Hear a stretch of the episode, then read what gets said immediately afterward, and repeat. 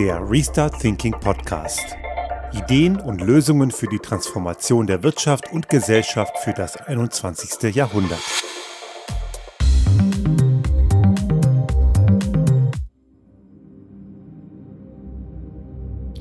Die Folge 149 zum Thema Inflation. Momentan ein sehr starkes Reizwort, was wir ein Stück weit in unserer Gesellschaft aus dem Bewusstsein verdrängt haben über die letzten Jahrzehnte, weil es eigentlich etwas ist, was wir in unserer westlichen Industriegesellschaft kaum kennen oder vielleicht sogar gar nicht kennen. Es gibt durchaus andere Länder auf der Welt, denen ist das sehr geläufig und ich kann mich noch an meine Kindheit erinnern, als wir noch äh, immer wieder nach Jugoslawien gefahren sind. Das ist ein Land, was es bekanntermaßen seit den frühen 90er Jahren nicht mehr gibt. Aber meine Eltern kommen ja gebürtig daher, dementsprechend waren wir im Sommer immer dort und ich habe immer wieder festgestellt, auch als Kind damals, wenn man wieder nach einem Jahr zu den Sommerferien wieder dort war, stellte man fest, dass es gewisse Banknoten nicht mehr gab. Oder aber es gab sie noch und man bekam einfach nichts mehr dafür. Die damalige Währung des Landes, die Dinari, Dinare genannt, das sind eben äh, ist eine Währung, die sich über die Jahre zwar gehalten hat, aber jedes Mal haben sie, wenn wir ein Jahr nicht da waren, neue Geldscheine gedruckt weil sie wieder mal ein paar Nullen einfach abgeschnitten haben. Das Ganze war natürlich ein Wirtschaftssystem wie viele sozialistischen Staaten, die waren eben nicht wettbewerbsfähig. Und wir wissen alle, dass planwirtschaftliche Strukturen nie funktioniert haben. Das ist auch ein Grund, warum sich dort solche Inflationen entwickelt haben, weil man immer wieder auch das System mit Geld geflutet hat. Und wenn die Leute an Inflation, Inflation hören, denken sie meistens erstmal an die Geldentwertung aufgrund von Fluten des Marktes mit noch mehr Geld. Das passiert natürlich auch. Wenn ich also von dem Medium Geld zu viel ins, ins System reinschiebe, bekommt es natürlich einen Abwertungseffekt. Und um den geht es allerdings in dem, was wir jetzt aktuell als Inflation erleben, nämlich nicht. Es gibt eine ganze Menge Leute, die machen gerade was ganz perfides. Und ich habe das in der Twitter-Timeline einiger FDP-Abgeordneter gesehen die Woche. Die, da ist mir das aufgefallen. Die haben so Sachen gepostet wie, die Inflation sei ein ganz großer Diebstahl. Diebstahl am eigenen Vermögen. Gut, so kann man es sehen. Allerdings sollte man da ein bisschen weiter denken, als nur festzustellen, mein Geld wird weniger wert. Gerade diejenigen, die das Problem wirklich haben, dass das Geld, was sie haben, weniger wert wird, sind ja meistens eher diejenigen, die sehr viel davon haben. Also es trifft nicht unbedingt die Falschen. Die Menschen, die jetzt nicht so die äh, mega Kohle auf der Kante haben, die müssen ihr Geld so oder so ausgeben und das relativ schnell, damit sie ihr Leben überhaupt organisieren können. Jemand, der prekär beschäftigt ist und wo der Großteil eh schon für die Miete drauf geht und von dem Rest auch noch eine Familie durchbringen muss, diese Leute, die machen sich wenig Gedanken darüber, wie viel Erspartes wert ist, weil sie haben schlicht und ergreifend gar keins. Aber diejenigen, die viel davon haben, die machen jetzt irgendwie den großen Larry. Aber die Leute, die ganz oft jetzt über die Inflation äh, sich beklagen, sind allerdings oft diejenigen, die die Ursachen dafür mit zu verantworten haben oder zumindest ihre Einstellung dieses fördert. Ein Begriff, den wir momentan sehr stark hören und auch immer wieder und immer mehr wahrnehmen, ist ein ganz mieses Framing. Einige sprechen ja nicht von Inflation oder Englisch Inflation, sie sprechen von Greenflation. Also der, da steckt ja was drin. Dieser Begriff Greenflation besagt ja, dass die Transformation zur, zur klimafreundlichen Wirtschaft und zur grünen Energie die Preise nach oben triebe. Das ist ein, ein Narrativ, was wir schon seit Jahren immer wieder hören. Die erneuerbaren Energien sind der große böse Preistreiber. Das stimmt aber nicht. Und der Begriff Greenflation, der hier so ein Framing vermitteln soll, dass die böse Inflation, die ja momentan mit über 5% gut 5% in Deutschland und auch in Österreich so ähnlich gerade zuschlägt, ist im Wesentlichen auf den Energiesektor zurückzuführen. Wenn man das Ganze ein bisschen nachrechnet, stellt man fest, dass die Inflation Energiesektor bereinigt bei etwas mehr als 2% liegt, also gar nicht unbedingt in einem Bereich, der abstrus ist. Eine gewisse kleine Inflation ist sogar eher gut aus rein volkswirtschaftlicher Sicht. Also eine Nullinflation oder gar eine negative ist meistens eher nicht so gut, weil das immer so Indikatoren sind, dass ein gewisser Konsum in der Wirtschaft nicht funktioniert. Also es braucht eigentlich in unserem Wirtschaftssystem, auch das kann man in Frage stellen, ob das gut ist, immer ein gewisses Element an Grundkonsum.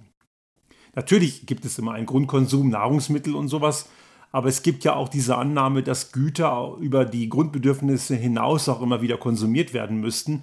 Und da würde ich mal ein großes Fragezeichen dran machen, aber das ist ein anderes Thema. Der Energiesektor ist eben jetzt der große Inflationstreiber. Also der Großteil der jetzigen Inflation kommt bedingt durch den Energiesektor. Und jetzt stellt man sich natürlich die Frage, warum sind die Energiepreise so wahnsinnig hoch?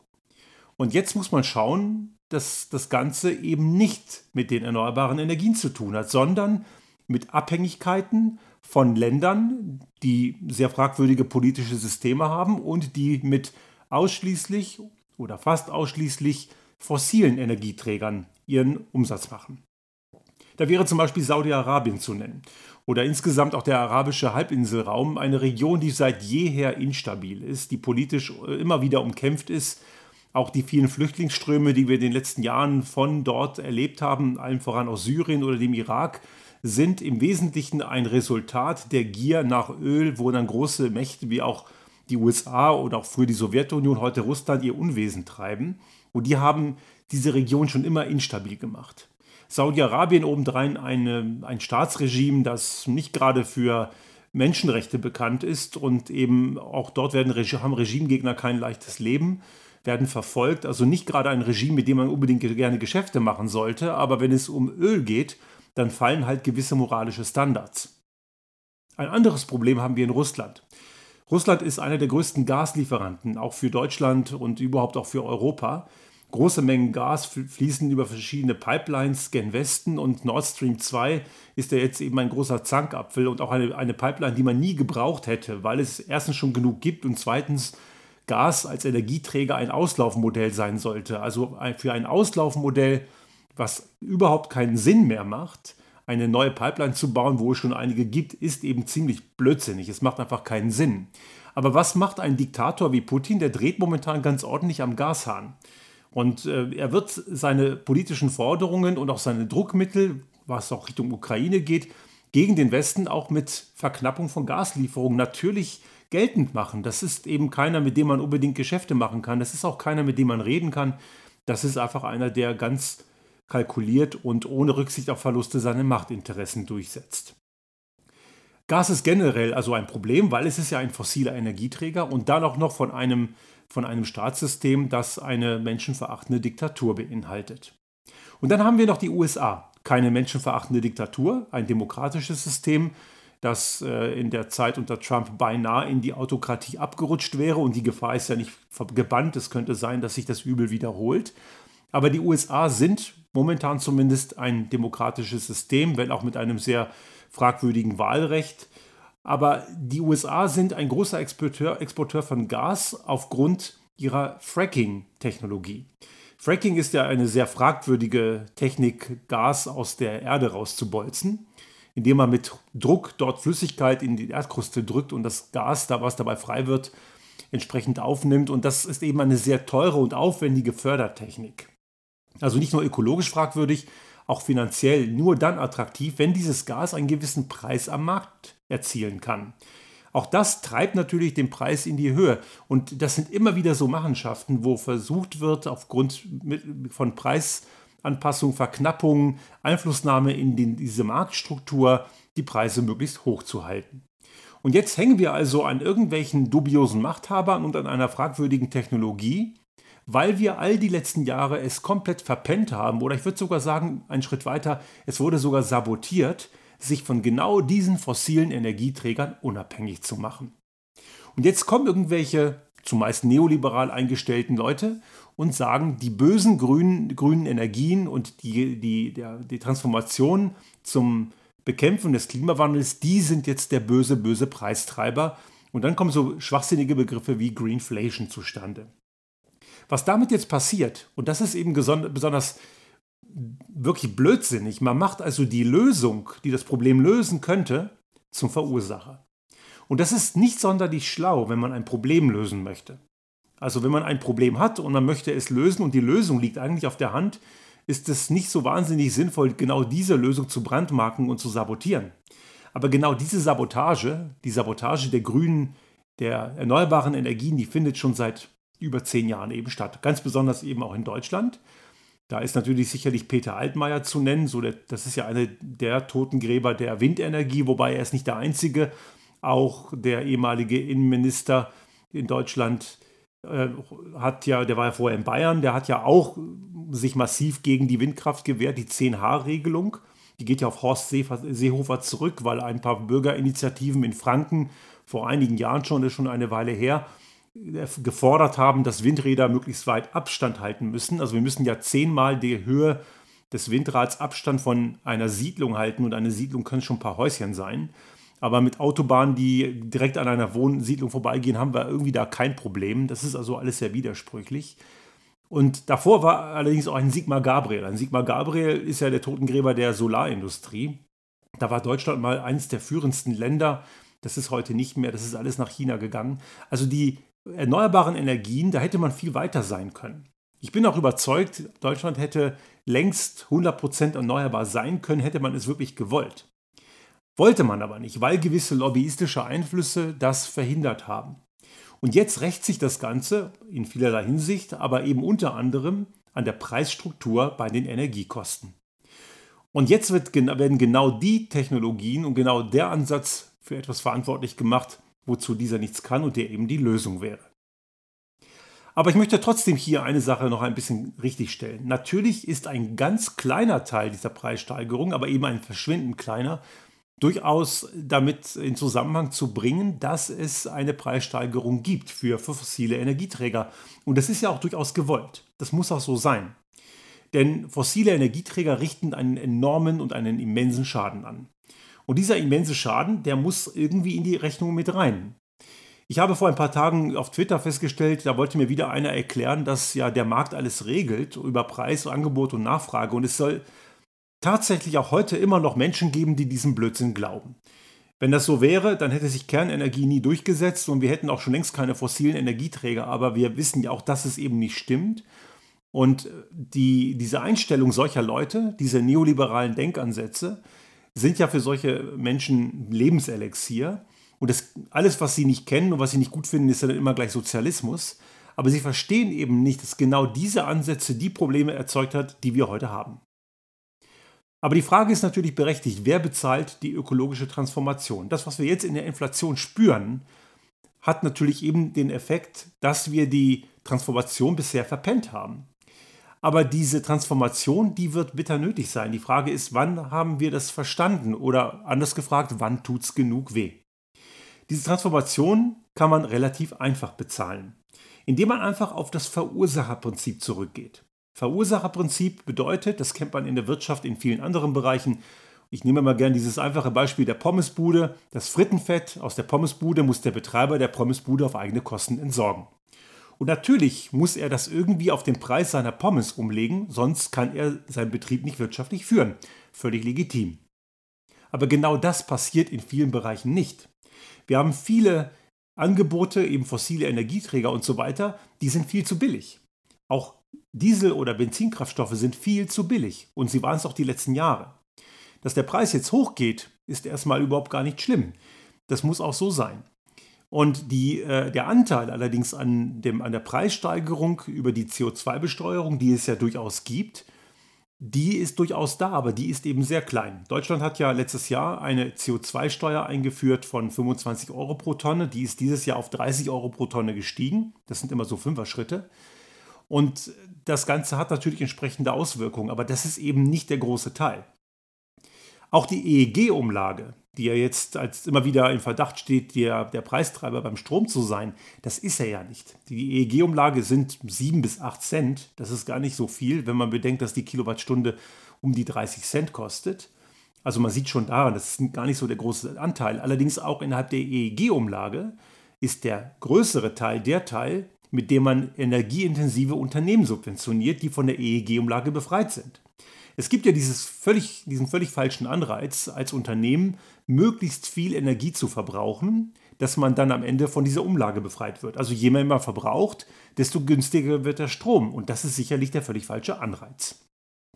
Wenn jetzt einige natürlich gleich schreien, wie böse das ist, dass man Emissionen besteuert und dass das zur Deindustrialisierung führen würde, dann möchte ich nochmal Beispiele nennen wie Schweden oder die Schweiz. Das sind beides Länder, die haben eine CO2-Besteuerung im dreistelligen Bereich, um die umgerechnet um die 100 Euro etwas drüber. So in diesem Bereich liegt das. Das wird dort schon seit den 90er Jahren erhoben und ich wüsste jetzt nicht, dass diese Länder heute deindustrialisiert sind. Aber dort gibt es Kompensationssysteme, dass man je nachdem, in welcher Einkommenslage man ist, man gewisse Dinge zurückerstattet bekommt. In der Schweiz zum Beispiel über, die, über das Gesundheitssystem. Es gibt viele Möglichkeiten, genau diese Transformation zu kompensieren, dass es eben, wenn die Inflation, über, die man ja eben nicht haben will aufgrund der fossilen Energieträger und man muss diesen Wandel jetzt hinbekommen, dass man das Ganze hinbekommen kann mit entsprechenden Umverteilungen. Auch der Wegfall von klimaschädlicher Besteuerung ist ein Riesen, eine Riesenmöglichkeit. Auch hier kann man auf das Verursacherprinzip schauen. Wenn wir die Umverteilung anschauen, dann brauchen wir eine Umverteilung von oben nach unten. Und auch da schreien natürlich immer viele, gerade Neoliberale, man dürfe das nicht machen, weil man ja sonst die Leistungsträger unnötig äh, beansprucht. Die Annahme, dass jemand, der viel Kapital hat, viel Vermögen hat oder ein großes Einkommen gleich Leistungsträger ist, stimmt ja nicht. Also es gibt viele Leute, die, und darüber haben wir auch schon oft gesprochen, die Vermögen mit Leistung gleichsetzen. Das hat allerdings miteinander nichts zu tun. Es gibt eine ganze Menge Leute, und auch diese Beispiele habe ich hier schon oft erwähnt, die bringen eine super Leistung, verdienen allerdings dafür sehr wenig. Und es hat in den letzten Jahren, das muss man auch sagen, eine Umverteilung von unten nach oben gegeben. Auch gerade jetzt in der Pandemie. Diejenigen, die große Vermögen haben, haben ihre, ihre Güter und ihre Vermögen noch weiter ausgebaut, während es die Kleinen richtig gezwickt hat. Also brauchen wir diese Umverteilung wieder ein Stück Fairness zurückbringen. Ich möchte nur daran erinnern, dass auch in Deutschland unter einem, ich würde jetzt nicht gerade sagen sozialistischen Kanzler Helmut Kohl, war ja die, der Höchststeuersatz noch in Richtung 50 Prozent. Das ist alles runtergegangen unter Schröder, muss man sagen. Schröder war ja kein Sozialdemokrat, das war ja auch ein sehr neoliberal eingestellter Typ. Auch heute noch hört man sehr fragwürdige Dinge von ihm. Und das sind einfach Dinge, die waren damals schon da. Und wir haben in Österreich zum Beispiel einen Steuersatz für Normalverdiener im Bereich von 50 Prozent und für ab einer Million sogar 55 Prozent. Gut, wir wissen, dass wer die Medien verfolgt hat, dass wenn man in Österreich die richtigen Leute kennt, man durchaus auch die ein oder andere Steuerschuld erlassen bekommen kann, wenn man reich genug ist. Aber das ist ein anderes Problem. Das hat eher sowas von Balkanstrukturen. Diese Umverteilung ist eben genau der richtige Ansatz, auch aus der Klimasicht. Denn diejenigen, die ein großes Vermögen haben und die hohe Gehälter haben, sind ja auch tendenziell diejenigen, die auch entsprechend verschwenderisch leben. Die haben größere Häuser, mehr Autos, meistens auch ziemlich schwachsinnige Autos, weil sie total schwachsinnig motorisiert sind, reisen häufiger auch durchaus auf längere Strecken. Also sie haben einen CO2-Fußabdruck, der sehr viel schädlicher ist. Warum sollten also genau diejenigen, die einen entsprechenden Lebensstil pflegen, auch nicht die Schäden, die sie damit verursachen, entsprechend auch bezahlen? Spricht überhaupt nichts gegen. Also diese Umverteilung hat nichts mit Sozialismus zu tun, die hat eigentlich was mit gesunder Marktwirtschaft zu tun. Denn schließlich erwarte ich ja nur, dass diejenigen, die viel haben und entsprechend leben und konsumieren, die Gegenleistung dafür auch bezahlen und nicht die Kosten, die sie anrichten, externalisieren. Wir reden hier von sogenannten externen Kosten. Externe Kosten sind ja die Kosten, die die Verursacher selbst nicht tragen, sondern die Allgemeinheit. Also wenn jemand mit einem fetten, schwachsinnigen SUV durch die Gegend fährt, dann erzeugt er schlechte Luft, ähm, macht Abrieb auf Straßen, nutzt Straßen, die versiegelt sind, die ökologischen Schäden, die daraus entstehen. All das, was da rauskommt, zahlt am Ende die Allgemeinheit. Durch entsprechende Erkrankungen in der Bevölkerung und so weiter. Der Nutzer selber zahlt das nicht. Und das, sind, das ist die Externalisierung von Kosten. 2019 hat die, haben die externen Kosten in Deutschland für Mobilität 149 Milliarden betragen und 91 Prozent davon war nur die straßengebundene Mobilität. Also die, der Großteil der externen Kosten beim Thema Mobilität fällt auf, das Auto basiert, auf die autobasierte Mobilität an. Das heißt, da werden Kosten nicht von den Verursachern getragen. Also neben der Umverteilung von oben nach unten, was richtig wäre, also ein rein marktwirtschaftliches Prinzip, gibt es eine weitere Möglichkeit, nämlich die entsprechende Anpassung bzw. Wegfall von bestimmten Subventionen. Subventionen gibt es ja in vielerlei Art und eine ganze Menge Subventionen sind immer noch klimaschädlich. Man sagt ungefähr so um die 60 Prozent der Subventionen in Deutschland sind nicht klimafördernd, im Gegenteil sogar klimaschädlich. Und da sind so Sachen wie zum Beispiel das Dienstwagenprivileg. Das sind ja meistens völlig übermotorisierte Dreckschleudern, die von den Leuten gefahren werden, die ohnehin ein hohes Gehalt haben. Also ein Geschäftsauto kriegt man nicht, wenn man ein einfacher Arbeiter ist, das kriegt man als Führungskraft. Also entsprechende Gehaltsstrukturen. Das bedeutet, dass die Allgemeinheit dieses Dienstwagenprivileg zahlt, dass die Leute auf Kosten der Allgemeinheit mit ihren fetten Karren in ihrer Freizeit fahren können, so viel sie wollen und ihren Sprit nicht zahlen müssen. Gut, es gibt dafür einen geldwerten Vorteil, allerdings ist das relativ schnell abgegolten. Ein anderer Ansatz ist das Dieselprivileg. Warum zahlt man für Sprit, der mehr Energieinhalt hat, weniger Geld? Eine riesige milliardenschwere Subvention Jahr für Jahr. Auch hier in Österreich ist diese nicht gefallen, obwohl man jetzt ein Paket auf den Weg gebracht hat. Das nennen sie ökosoziale Steuerreform. Ich finde, da ist weder was ökologisch noch sozial. Wir werden auf unserem Restart Thinking Blog demnächst dazu was veröffentlichen. Da kann man das Ganze nochmal nachlesen. Aber das sind eben auch Dinge, die überhaupt nicht funktionieren. Weg mit dem Dieselprivileg. Wer mehr bekommt, soll auch mehr dafür zahlen. Hat auch nichts mit Sozialismus zu tun. Es ist reine Marktwirtschaft. Ein weiterer Punkt ist die Pendlerpauschale. Pendlerpauschale ist ein völlig falscher Anreiz. Möglichst weit weg wohnen mit möglichst viel Fahrerei, das wird auch noch belohnt. Und jetzt gibt es natürlich wieder diejenigen, die mir dann erzählen wollen, ja, aber die armen Arbeiter in prekären Verhältnissen, die dann pendeln müssen, die können sich das nicht mehr leisten. Das gibt solche Fälle, aber die sind so, so selten, dass man die Leute auch locker mit einer anderweitigen Unterstützung über die Steuererklärung entlasten kann. Die meisten betrifft das nämlich nicht. Und wenn man sich anschaut, was die höchsten Zulassungszahlen hat, welches Fahrzeugsegment, dann sind das diese schwachsinnigen SUVs, super unnütze Vehikel. Das zeigt ja ein Stück weit, dass es so wahnsinnig viele mit diesen prekären Verhältnissen nicht gibt. Es gibt sie und die muss ich entlasten, aber das sind eben nur abzählbar viele. Das kann man relativ gut anderweitig regeln. Auch die Pendlerpauschale müsste man reformieren oder vielleicht komplett weglassen. Also oder reformieren in die Richtung, dass sie nur dann gezahlt wird, wenn man öffentliche Verkehrsmittel nutzt. Auch da kann man Ausnahmen schaffen, wenn jemand zum Beispiel nachts um drei oder mit Schichtdienst hat und nachweislich nicht zur Arbeit kommen kann, kann man ja eine Sonderregelung geben. Es gibt dafür auf jeden Fall Möglichkeiten und Konzepte. Und auch die sind schon längst formuliert und bekannt.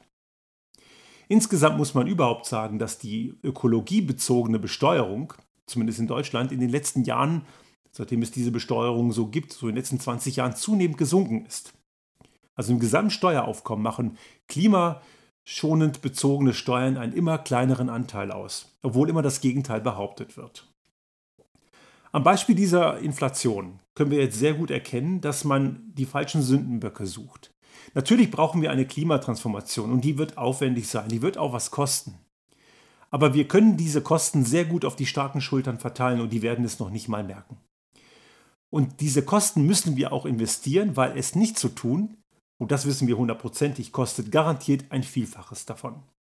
Vielleicht werden es die Älteren in dieser Gesellschaft nicht mehr so sehr merken. Vielleicht ist ihnen das auch egal, das wäre eine sehr asoziale und egoistische Einstellung aber deren Kinder und Enkel, die werden es ganz sicher merken. Und das, was wir letztes Jahr im Ahrtal erlebt haben, ist nur der Anfang des Problems. Die Probleme werden jedes Jahr mehr. Und wir haben jetzt gerade auch wieder einige Schlagzeilen dazu gelesen, dass die Kosten von Klimaschäden jedes Jahr immer weiter zunehmen. Das ist ein exponentieller Verlauf. Und wir können das Ganze lösen, aber wir müssen, und das ist jetzt nochmal zum Abschluss die Brücke zur letzten Folge, den Status quo in Frage stellen.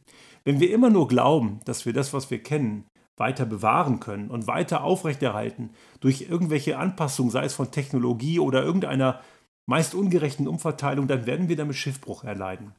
Die Natur hat verdammt viel Zeit, aber wir müssen uns verändern, denn sonst gibt es eben irgendwann diesen Wohlstand nicht mehr. Und auch wir müssen generell auch unseren Wohlstand ein Stück weit überdenken, denn Lebensqualität und Wohlstand korrelieren nur dann, wenn das Ganze in einem verantwortungsvollen Umgang mit den natürlichen Ressourcen stattfindet.